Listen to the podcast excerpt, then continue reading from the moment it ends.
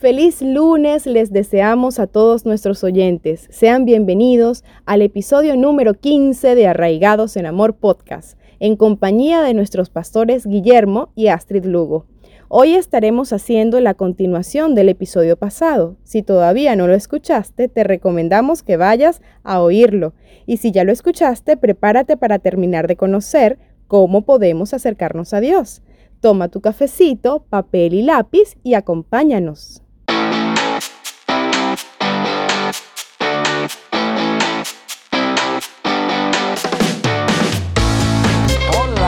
¿Cómo están ustedes? Espero que estén muy, muy bien, así como estamos nosotros, con una alegría enorme, porque hoy vamos a seguir dándole el estudio de acercándonos a Dios en adoración. Segunda parte. Sí, felices. Dios los bendiga, los amamos mucho, los extrañamos mucho también. Y bueno, felices de que podamos hoy continuar con este estudio porque es tan importante, pero tan importante que sepamos adorar, que busquemos la presencia de Dios, que nos enriquezcamos allí y rejuvenecemos y nos renovamos, nos y cantemos también en la presencia del Señor. Yo no sé cantar, pero me encanta cantarle a Dios. Sí, porque lo adoras. Exactamente. Así es. Entonces, vamos a, a poner la mano al Señor, ¿verdad? Vamos a orar.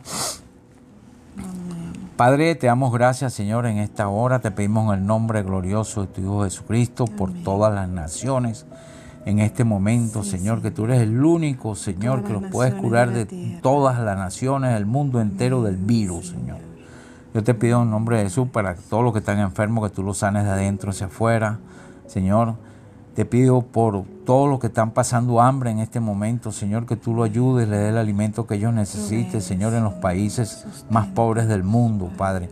Yo te pido, Señor, que tú levantes tu mano sobre ellos, Señor, y los levantes, Señor, y dale el alimento que ellos necesiten, Señor. Bendecimos a todos los familiares de los que nos están viendo en este momento de sangre, Señor, en el nombre poderoso de Cristo Jesús, donde estén, Señor te damos las gracias a ti, mi Dios, en el nombre poderoso de Cristo Jesús. Amén y amén. Y que toda la gloria sea para ti, mi Señor. Amén.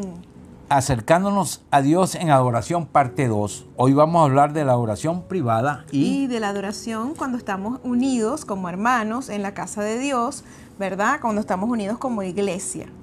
Así es. Comenzamos entonces. Mateo capítulo 6, verso 6 dice así. Pero tú cuando ores, apártate a sola, cierra la puerta detrás de ti y ora a tu Padre en privado. Entonces tu Padre, quien todo lo ve, te recompensará en público. Jesús nos, nos dejó ejemplo de buscar al Padre en lo privado durante todo su ministerio aquí en la tierra, como lo refiere en Lucas 5:16. Así que Jesús muchas veces se alejaba del desierto para orar. Jesús eh, es un tremendo ejemplo de, de, cómo él buscaba estar en privado. Lea los evangelios y se va a dar cuenta las veces que él se alejaba para orar a solas con nuestro Padre Celestial. Jesús era 100% Dios, 100% hombre. Como hombre necesitaba ser revitalizado por eso pasaba tiempo con su Padre. Si nuestro Señor y Salvador necesitaba tiempo suficiente para estar a solas con el Padre, ¿cuánto más nosotros? Cuando queremos conocer bien a alguien, ¿qué hacemos? Pasamos tiempo con esa persona, le conocemos, preguntamos, nos responde, investigamos acerca de esa persona, ¿verdad? Y de esta manera era que Jesús podía conocer plenamente la voluntad del Padre mientras Él estuvo aquí en la tierra. Si deseamos conocer la voluntad de Dios para nuestra vida, debemos empezar pasando tiempo a solas con Dios, meditando en su palabra y en adoración. Así es, hay que adorar. Una manera que le sugerimos de cómo hacerlo es así. Número uno, buscando el tiempo y el lugar. No existen reglas de tiempo o lugar para reunirnos con Dios, pero muchos prefieren apartar un tiempo en la mañana y comenzar el día conectados a la fuente de alimentación del Señor. Amén. M. Bounds, un experto espiritual sobre el tema de la oración, dijo esto sobre la oración matutina. Los hombres que han hecho lo mejor para Dios en este mundo han estado arrodillados desde temprano. El que malgasta la madrugada, ese tiempo oportuno y fresco en otras actividades, en vez de buscar a Dios, hará pobres intentos y pobres avances buscándolo el resto del día. Si Dios no es primero nuestros pensamientos y esfuerzos matutinos, estará en el último lugar para el resto del día. Por supuesto, debemos recordar a Dios, debemos reconocerlo, agradecerle a lo largo del día, como David lo expresó en muchos salmos Vamos a poner aquí un ejemplo, Salmo 63, verso 6. David dice, recostado, me quedo despierto, pensando y meditando en ti durante la noche. Jesús nos enseñó que debemos tener un lugar secreto. Es importante que haya un momento y un lugar libre de distracciones para llevarnos nuestros corazones ante Dios, sin radio, sin televisión, sin teléfono inteligente, solo nosotros y Dios. Cualquiera que sea el tiempo y lugar que funcione mejor para nosotros, lo importante es que lo hagamos de manera intencional. Dios está con nosotros en todos momentos y en todas partes. Otra manera que le sugerimos, ¿verdad? Es meditando en la palabra de Dios. David meditaba en la palabra de Dios diciendo, Oh, cuánto amo tus enseñanzas, Señor. Pienso en ellas todo el día. Salmo 119, versículo 97. Meditar en la palabra de Dios es pensar, reflexionar en silencio acerca de la palabra de Dios y lo que más te haya gustado, eso tú lo, lo empiezas a pensar, lo empiezas a reflexionar, llegas como a la profundidad a través de tu meditación, llegas hasta la profundidad de esas palabras que están en la enseñanza de la palabra de Dios. Así es. En el Salmo capítulo 1, verso 2, dice lo siguiente, sino que se deleiten en la ley del Señor meditando en ella día y noche. En el Salmo 104, verso 34 dice que todos mis pensamientos le agraden, porque me alegro en el Señor. David estaba siguiendo el antiguo modelo que Dios había establecido para su pueblo cuando ordenó en Josué capítulo 1, verso 8. Estudia constantemente este libro de instrucción.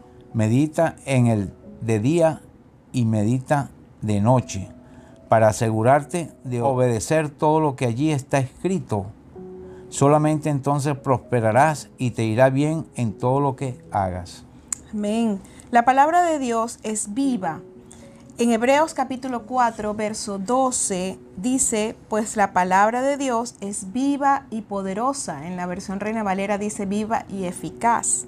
Es más cortante que cualquier espada de dos filos. Penetra entre el alma y el espíritu. Hay otra versión que dice penetra hasta partir el alma y el espíritu entre la articulación y la médula del hueso deja al descubierto nuestros pensamientos y deseos más íntimos. Imagínense cómo es la palabra de Dios. Imagínense adorar con la palabra de Dios, el poder que tiene esa adoración, porque no estás adorando con tus propias palabras, sino adorando con, el, con la poderosa palabra de Dios. La has meditado y ahora como sabes que es una palabra viva, entonces ahora tú la usas para romper los aires, romper el ambiente que te rodea y poder penetrar hasta lo profundo del corazón de Dios por medio de la adoración en su palabra. Es por eso que la palabra de Dios nunca envejece. Podemos leer el mismo pasaje una y otra vez y aprender algo nuevo cada vez. Como parte de la adoración, en la meditación de la palabra de Dios, los invitamos a leer la Biblia en su totalidad. Necesitamos manejar la Biblia todos los años leerla, en la mayoría, en, el momento que usted pueda, ¿verdad? Leerla completa. Y leerla. un año. Sí, justamente en un año la podemos leer. Hay muchos planes bíblicos para leerla en un año. Este, y aparte de esto, ¿verdad? Eh, vamos orando y vamos leyéndola en diferentes porciones y secciones. Y vamos, y vamos adorando, adorando con ella. Adorar mediante la oración. Orar es adorar porque es una confesión, no solo de que Dios existe, sino de que Dios está al control. Lo primero que tú haces cuando oras es decir, Padre. Sí, Señor. O sea, reconoces que tienes un Padre y reconoces que necesitas de Él para que Él te visite, para que Él te ayude y te socorra y te sustente. En la Biblia es específica y amplia sobre el tema de la oración. Nos enseña que tenemos que orar en el Espíritu, orar los unos por los otros, orar en todo tiempo, orar en el silencio, orar con acción de gracia, orar para interceder, orar sin cesar, orar con confianza, orar en señal de adoración. Así es, también en la Biblia nos invita a orar por las naciones, orar por la paz de Jerusalén, orar por los enfermos, orar por las viudas, por los huérfanos, etcétera, ¿verdad? Eh, eh, hay mucha guianza en la palabra de Dios para que podamos orar. Así que la adoración, y, es, eh, la adoración y la oración están ligadas. Otra cosa importante es que la oración no tiene nada que ver con quien sea más espiritual o con quien sea más elocuente. Orar es simplemente hablar con Dios. La oración es comunicarle a Él todas las cosas, cómo te sientes, cómo tú lo amas, cómo tú lo percibes, qué tú deseas, darle gracias por todo, llevar ante Él todas las peticiones y las preguntas que tú tengas y quedarte a la espera de oírle hablar a nuestro corazón. ¿Qué sucede? Que a veces oramos muy rápido y entonces no escuchamos la voz de Dios. Sí, Señor. Ni siquiera percibimos el sentir de Dios acerca de, la situación que nosotros estemos viviendo. No podemos orar y terminar y ya seguimos el camino. No, tenemos que orar y esperar en Dios. La oración es para todos. El deseo de Dios es comunicarse con todos sus hijos. La oración eleva nuestros corazones hacia el cielo y hacia el corazón de Jesús hacia el corazón del Padre y del Espíritu Santo. Así es. En primera de Tesalonicense, capítulo 5, verso 17, dice lo siguiente, orad sin cesar, da gracia en todo, porque esta es la voluntad de Dios para con vosotros en Cristo Jesús. Amén. El mejor ejemplo y modelo de oración intercesora la hace Jesús y queremos que, que todos vean cómo Jesús ora por sus discípulos de su época, los discípulos que tenía en su época y por todos nosotros que íbamos a venir después de todos ellos, cuando la predicación del Evangelio rodeara toda la tierra, todos los que íbamos a creer por causa del mensaje del Evangelio. Eso está en Juan capítulo 17, del 20 al 26. Queremos que ustedes en sus hogares puedan leerlo. Si quieren le dan pausa a este video lo comparten, leen la oración que está en, Juan capítulo 17, no si quieren la leen desde el versículo 1 en adelante, porque es hermosísima, es un ejemplo de oración intercesora que al final el, el deseo profundo en el corazón de Jesús era que los discípulos y Jesús y el Padre fueran uno solo, así como Jesús y el Padre eran uno, y que todos los discípulos amáramos a Dios, a Dios Padre y nos amáramos entre nosotros, así como ellos se amaban. Entonces imagínense lo precioso, lo que había en su corazón, esa bondad, esa plenitud que había en el corazón y por eso es importante que en nuestro corazón haya plenitud y haya bondad para que cuando oremos sea nuestro deseo más profundo lo que el Padre escucha y conceda. Sí, Señor. La oración en su santuario. Aquí vamos a hablar de la adoración ya cuando estamos unidos como hermanos en la iglesia. Sí, Señor. Salmo 5, 7 dice lo siguiente, gracias a tu amor inagotable, puedo entrar en tu casa, adoraré en tu templo con la más profunda reverencia. No hay iglesia perfecta. Esto hay que reflexionarlo bien, preste atención. No hay iglesia perfecta.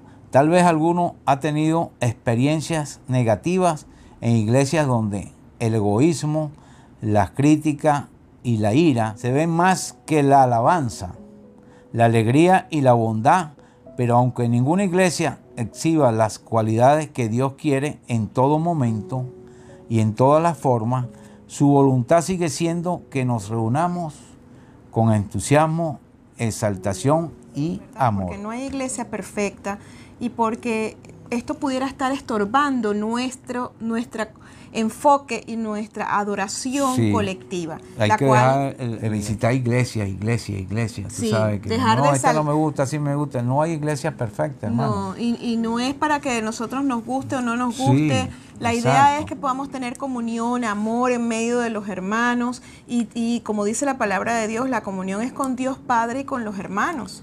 No, no es nada más mi comunión con Dios, yo tengo que, permanecer en una iglesia, la idea y el propósito era permanecer en una iglesia para toda la vida y saber que tenemos hermanos en todas partes del mundo. Sí, señor. ¿Verdad? Si vamos a vivir en otros países, perfecto. Ahí sí tenemos que irnos de la iglesia para estar en otra iglesia porque nos vamos del país. Exacto pero siempre tenemos que tener, que tener, mantener contacto con nuestros hermanos, de donde estuvimos, ¿verdad? De donde nacimos o donde nos conocimos. Son nuestros hermanos y en el cielo vamos a estar juntos. Sí, señor. Ahorita, por ejemplo, ahí le voy a poner un ejemplo de un testimonio, ¿no? Que vino una hermana y llegó el pastor y le dijo, pastor, la alabanza de hoy no me gustó. Entonces el pastor le dijo, no, esa alabanza no era para ti, era para el Señor. Amén. No era para que te gustara a ti o no te gustara. Bueno, muchos descuidan demasiado la asistencia a la iglesia, perdiéndose de la adoración como parte del cuerpo de Cristo. ¿Por qué? Porque resulta que argumentan, es que estoy aburrido, es que allí no me prestan atención, es que en esa iglesia este, no, no consigo a nadie con quien conversar, con quien hablar, no estoy aprendiendo nada, yo estoy demasiado ocupado, necesito un día para mí, justamente el día que necesitas es el día que hay que congregarse. Es necesaria la comunión en medio del cuerpo de Cristo, porque allí, lea el Salmo 133, allí envía al Señor bendición y vida eterna. Sí, Señor y la envía como un rocío. La presencia de Dios se exalta, ¿verdad? La presencia de Dios se glorifica, Dios en su magnificencia, en su gloria, desciende en medio de la adoración donde están los hermanos y las hermanas adorando alegremente, juntos, en armonía, con sencillez de corazón, y allí se derrama la bendición del Señor. Y también cuando uno está adorando, a mí me ha pasado varias veces que siento un olor fragante. Sí. Un olor rico, perfume, pero una cosa muy sabrosa. Y huelo a mi esposa para decir que ella tiene el perfume, o huelo a mi hija que la tengo aquí, o huelo a los hijos míos, o huelo un poquito más allá que va. Es el Señor quien bota ese perfume hermoso. Sí, has tenido, has tenido mm, esa experiencia sensorial. Hay personas que, que, son sensibles espiritualmente y pueden oler, otros pueden ver, otros pueden escuchar, ¿verdad? Este, a mí me pasa que eh, yo puedo tener visiones en medio de la adoración. El Señor me, me, usa con visiones, me ha mostrado cosas. Por ejemplo, cuando estábamos divorciados, estábamos yo, yo estaba en medio de una adoración en un retiro de mujeres y entonces en esa adoración yo cerré mis ojos y empecé a ver como una película que venía mi actual esposo, en aquel momento era mi ex esposo, venía este eh, estaba él en un altar y yo venía caminando en el pasillo de una iglesia con mis dos hijos y con el Señor a mi lado, que me llevaba como un padre lleva a su hija al altar a casarse. Pero cuando ya yo me acerco al altar es que me doy cuenta que el hombre con el que me voy a casar es mi ex esposo. Y yo me quedo sorprendida, ya llevaba casi ocho años de, de divorciada. Y yo le digo al Señor, Señor, no, le digo, quiero salir de la adoración, quiero salir de eso, pero aunque yo abriera los ojos o los cerrara, aunque yo me moviera, aunque todo, esa, esa visión continuaba. Y entonces él llega y me, me, me entrega a mi esposo, pero cuando yo veo hacia abajo había un abismo entre mi esposo y yo. Y el Señor me dice, ve y preséntamelo. Entonces yo tomé hacia, hacia la izquierda, ¿verdad? Y de repente aparezco yo del otro lado, del lado de atrás de mi esposo, estaba en su, hacia su espalda, y le digo a mi esposo, mira, Él es Jesús. Y cuando Jesús extendió la mano y mi esposo extendió, extendió su mano, el abismo se cerró. Y entonces ellos dos quedaron así, tomados de la mano, y yo entendí que me iba a casar con Él. El Señor me dijo en voz audible, hice yo los cielos y la tierra, ¿no transformaré yo a un hombre? Y en ese momento, al escuchar yo esa voz, era una voz de un hombre, voz de padre, una voz con mucha autoridad, pero a la vez con una dulzura y un poder tremendo, que yo caí de rodillas, todo el mundo alrededor mío estaba adorando, cada quien estaba concentrado en su adoración, y yo caí de rodillas y llorando le dije, Señor, perdóname, si tú me transformaste a mí, no lo vas a transformar a Él, pero Señor, dame tiempo. Y no me habló más el Señor. Y yo orando allí, adorando, seguía adorándole, Señor, tú eres el creador, que hiciste los cielos y la tierra. Y bueno, las lágrimas me salían, ¿verdad? Porque lo que había, por primera vez en mi vida, había tenido una visión. No sabía que Dios me iba a usar de esa manera. A los dos meses ya yo estaba casada con mi esposo. Eso fue en medio de una adoración. Matrimonio más rápido, rompimos récord. Rompimos récord. Dos meses estábamos casados. Imagínense Solamente eso lo hace Dios. Solo lo hace Dios. Así que bueno, si usted se siente así, que no quiere estar en su iglesia, que tiene tanta queja, que ve tantos errores y tantas cosas, ¿verdad? Nosotros lo queremos invitar a que usted reflexione de que no hay iglesia perfecta. Debe superar su problema que tiene dentro de la iglesia, perdonar, y amar y seguir en comunión con los hermanos. Todos sabemos que los humanos no somos perfectos, así que no debe sorprendernos que no encontremos iglesias perfectas. El pastor Charles Spurgeon, refiriéndose a la iglesia, un, gran evangelista, un, un pastor muy conocido del siglo pasado, refiriéndose a la iglesia, mire lo que dijo, si yo me hubiera puesto a esperar Unirme a una iglesia perfecta jamás lo habría hecho y de haberla encontrado, al unirme a ella, la habría echado a perder, ya que no sería una iglesia perfecta si yo formara parte de ella. Aún así, imperfecta como es, la iglesia es el mejor lugar en la tierra para nosotros. Así es. Qué belleza, ¿verdad? La iglesia es un hospital también. Sí, señor, un hospital. Todo el mundo llega con algo ahí, con cura, sí. Eh, operaciones, tumores. tumores, enfermedades, emocionales, con pecados, sí, heridos. Y Dios los va curando poco a poco, el que se deja, el que se deja. Claro, por eso es, que es importante el amor. Se cura, sí, Señor. Porque la palabra de Dios dice que el amor cubrirá multitud de faltas. Sí, es verdad. Entonces, si no tenemos amor para esperar que Dios obre en otra persona, pero sí queremos que Dios obre en nosotros, nosotros tenemos que entender que también nos retrasamos. ¿Por qué? Porque no estamos siendo misericordiosos y compasivos con nuestro prójimo. Entonces, donde la iglesia donde tú estás, te recomendamos, quédate ahí. Y otra cosa, los que no han llegado a los pies del Señor Jesucristo, de nuestro Dios, es porque todavía... No es su tiempo. No es su tiempo, exactamente. Por eso es que tenemos que interceder y orar, ¿verdad? Para que el Señor en su bondad los añada, porque es el Señor el que añade a la iglesia los que habrán de ser salvos. Sí, Señor. Es el Señor. Nosotros nos salvamos, nosotros predicamos el Evangelio. El Salvador es, el Señor la palabra de Dios es importante que, que como semilla la sembremos. Pero ¿quién germina la semilla? ¿Quién da el crecimiento? Dios. Así es. De la iglesia imperfecta es la gran verdad. ¿Qué gran verdad es eso? Que todas las iglesias son imperfectas. El que se ponga a buscar una iglesia perfecta, olvídese. Se no lo va a conseguir nunca. Al menos cuando venga el recto. Es la única forma que tengamos una iglesia perfecta como dice él, sin arruga y sin mancha. Y sin mancha, como dice Jesús, cuando nos venga a buscar. es la única forma. El resto, olvídese de iglesia perfecta. ¿Y sabe por qué? Porque Él nos completará en un abrir y, cerrar, de, ojos. Sí, Señor. Aunque la iglesia está formada por seres humanos imperfectos, le recordamos que donde Dios nos invita a estar es exactamente donde necesitamos estar. Y por lo tanto es un lugar maravilloso. Amén. Donde lo dejó Dios, ahí es donde debe estar. La presencia de Dios de una manera más plena la encontramos al estar unidos con otras personas que aman a Jesús.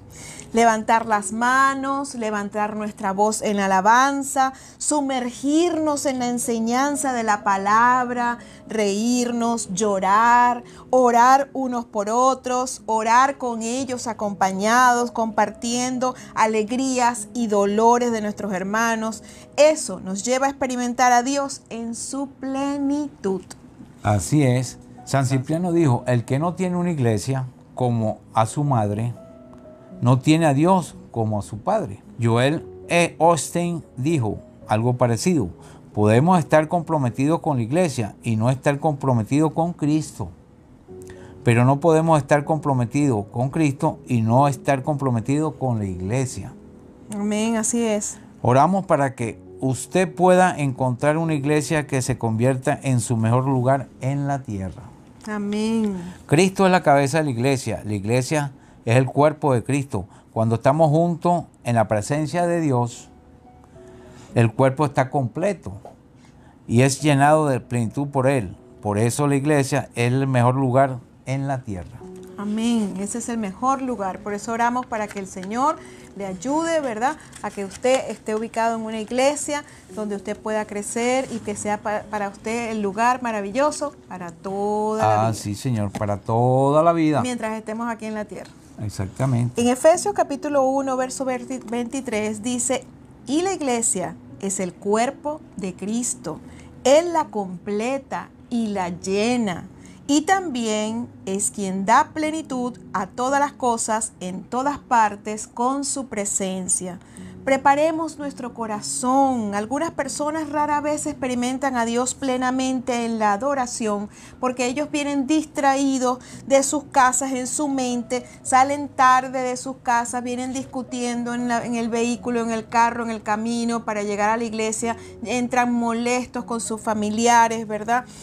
Van corriendo y cuando llegan están perturbados, no tienen paz, y entonces en ese momento está la adoración y en vez de entrar en la adoración, como no se prepararon espiritualmente para llegar a la iglesia, pierden esos momentos de bendición y vida eterna, donde el Señor, allí envía ese, ese, rocío, ese refrescamiento y te da ese paréntesis porque es, es, un, es un anticipo, como le dijimos en el video anterior, la adoración es un anticipo de la eternidad en la tierra es allí cuando descienden los ángeles del Señor y se, y se unen a la alabanza y a la adoración junto con todo el pueblo de Dios. Así es. Entonces muchas personas pierden esa oportunidad porque no ha preparado su corazón para la adoración colectiva. Por tal circunstancia, necesitamos prepararnos espiritualmente, determinando en nuestro espíritu, en nuestra alma y en nuestro cuerpo adorar a Dios porque Dios está presente. Entonces nosotros debemos estar listos. listos. Amén. Necesitamos tener paz. En Mateo 5:23 dice lo siguiente. Por tanto, si traes tu ofrenda al altar y allí te acuerdas de que tu hermano tiene algo contra ti, deja allí tu ofrenda delante del altar y anda, reconcíliate primero con tu hermano y entonces ven y presenta tu ofrenda. Amén. Necesitamos recordar su palabra. El Salmo 119, 103, versos 103 y verso 105 dice así, cuán dulces son a mi paladar tus palabras, más que la miel a mi boca. Lámparas a mis pies tu palabra y lumbrera a mi camino. Amén. La oración en Filipenses 4, 6 y 7 dice lo siguiente, por nada estéis afanados, sino sean conocidos vuestras peticiones delante de Dios, en toda oración y ruego con acción de gracia, y la paz de Dios que sobrepasa todo entendimiento, guardará vuestros corazones y a vuestros pensamientos en Cristo Jesús. Amén. Necesitamos recordar el amor y la unidad. En Juan capítulo 13, verso 35 dice, en esto conocerán que sois mis discípulos, si tuviereis amor los unos con los otros. Agradecimiento. En Salmo 100, verso 4 dice lo siguiente, entrad por sus puertas con acción de gracias, Por sus atrios con alabanza, alábale. Bendice su nombre. Amén. Lo que traemos a la iglesia nos ayudará en gran medida a determinar lo que experimentamos en ella. Dejemos que nuestro corazón encuentre su determinación, que nuestra mente encuentre su sabiduría y que la voluntad encuentre su obediencia. Dejemos que Dios nos llene de su espíritu. Despojémonos de todo peso y del pecado que nos asedia y corramos con paciencia la carrera que tenemos por delante, puesto los ojos en Jesús. Esos ojos son los ojos espirituales, quien es el autor y consumador de la fe. Adoremos en espíritu y en verdad. Así que vamos a orar por ustedes para que en el nombre de Jesús puedan librarse de todas las distracciones, tanto en la adoración privada como en la adoración pública y todas las opresiones que los eh, estén molestando, perturbando, para que ustedes entren en adoración, ustedes sean librados de todas esas perturbaciones y puedan entonces entrar con un corazón dispuesto, una mente dispuesta, con su voluntad, con su cuerpo, adorar al Señor en plenitud y en la integridad de la creación de Dios. Somos espíritu, alma y cuerpo y debemos ambos, o sea, todos, espíritu en mi cuerpo, adorar al Señor. Vamos a orar. Padre, en el nombre de Jesús, ponemos delante de tu presencia a todos los que nos ven y nos escuchan y te pedimos en este momento, Padre Santo, que tú que caiga tu presencia sobre ellos, que descienda con poder tu presencia sobre ellos y que ellos puedan, Señor, meditar en tu palabra y entrar en adoración delante de tu presencia y llegar hasta las profundidades del corazón, Señor de tu corazón. Conocer, Señor, discernir tus pensamientos por medio de tu Santo Espíritu. Te damos gracias por sus vidas y en el nombre de Jesús, quítales las perturbaciones. Quítales el peso que les asedia y líbralos del mal.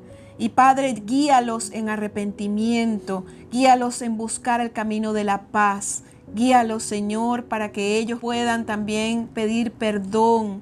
Y no solamente perdonar, sino también humillarse y pedir perdón para que se acerquen a ti en plenitud de gozo, en amor y con plena certidumbre de fe de que tú estás presente en todo momento. Sí, Señor. Y que todo el que se acerca a ti, tú te acercas a Él. Sí, Señor. En el nombre de Jesús. Amén, y, amén. Hasta la próxima. Dios, los bendiga. Deja que el Espíritu Santo te llene completamente, de la cabeza a los pies. Amén. Y deja que el Señor te guíe. Él es lámpara a tus pies. Su palabra es lámpara a tus pies. Cada vez que adores, no te apartes de la palabra de Dios. Recuerda que la palabra de Dios es viva y eficaz y es la que separa el alma del espíritu hasta que llega hasta los tuétanos y discierne los pensamientos más profundos de nuestro corazón. Gracias por acompañarnos en nuestro episodio número 15. Recuerda buscar tu lugar secreto y abrir tu corazón para que Dios lo llene de todo lo bueno que solo Él tiene. Esto fue Arraigados en Amor Podcast con nuestros pastores Guillermo y Astrid Lugo. Hasta la próxima semana.